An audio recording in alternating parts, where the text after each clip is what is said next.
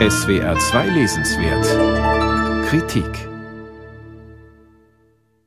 Eine tote 17-Jährige, ihr Körper zerstückelt und verbrannt.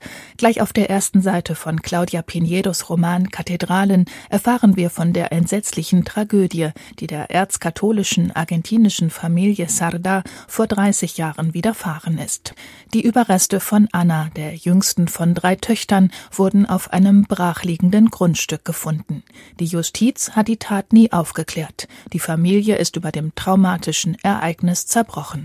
Während Annas Mutter und ihre ältere Schwester Carmen zu noch fanatischeren Kirchgängerinnen geworden sind, ist die mittlere Tochter Lia vom Glauben abgefallen und sie hat ihr Elternhaus in einem bürgerlichen Vorort von Buenos Aires verlassen, um im fernen Spanien ein neues Leben als Buchhändlerin zu beginnen. Von ihrer Familie will sie nichts mehr wissen. Ein anderes Familienmitglied, das mit dem Schweigen über das Verbrechen und den vielen offenen Fragen nicht klarkommt, ist Lias Neffe, Matteo. Auch Matteo flüchtet drei Jahrzehnte nach Lia aus seinem frömmelnden Elternhaus. Eines Tages taucht er bei seiner Tante in Santiago de Compostela auf, mit einem Brief seines gerade verstorbenen Großvaters. Der wollte am Ende seines Lebens schließlich doch noch herausfinden, wer und was für den Tod seiner Tochter Anna verantwortlich war. In ihrem Roman lüftet Claudia Pinheiro das düstere Geheimnis der Familie Sarda ganz allmählich, indem sie die verschiedenen Akteurinnen und Akteure nacheinander zu Wort kommen lässt. Besonders aufschlussreich ist das Kapitel, in dem die beste Freundin der toten Anna schildert, was vor 30 Jahren geschah. Sie heißt Marcela, und von ihr erfahren wir, dass Anna nicht ermordet wurde, wie ein Teil der Familie glaubt, sondern infolge einer heimlichen Abtreibung ums Leben kam. Das zu verraten sei hier erlaubt. Auch die Schriftstellerin enthüllt diese Wahrheit schon in der Mitte ihres Romans. Von wem Anna schwanger war, sagt Marcella zwar nicht, aber es ist nicht allzu schwer, sich das zusammenzureimen. Ganz offensichtlich hatte es für Claudia Pinheiro keine Priorität, den Spannungsbogen bis zum Ende zu halten, denn das ist ihr nicht gelungen.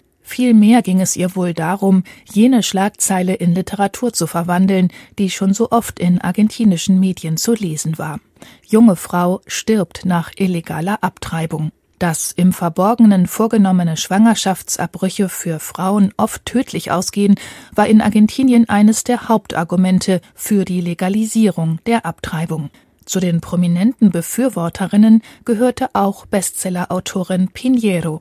Ihren Roman Kathedralen veröffentlichte sie während des langwierigen parlamentarischen Prozesses, bevor der argentinische Kongress schließlich Ende 2020 grünes Licht für legale Abtreibungen in staatlichen Krankenhäusern gab Kathedralen muss also als politischer Roman gelesen werden, in dem die katholische Kirche, die die Legalisierung mit aller Macht bekämpfte, nicht gut wegkommt.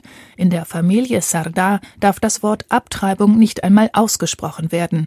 Dennoch tat die hyperkatholische Carmen vor 30 Jahren nichts, um ihre Schwester Anna davon abzuhalten, das uneheliche Kind wegmachen zu lassen. Diese Scheinheiligkeit in Teilen des katholischen Milieus hat Pinheiro zweifellos nicht erfunden.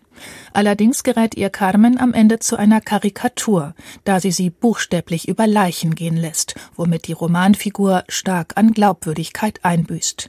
Viel gelungener ist die Figur der Marcela, Annas bester Freundin.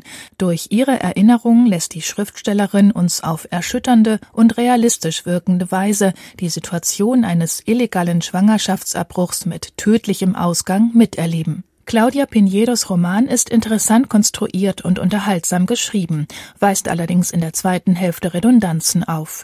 Er ist besonders deshalb lesenswert, weil er eine mögliche Geschichte hinter der traurigen Schlagzeile vom tödlichen Schwangerschaftsabbruch erzählt.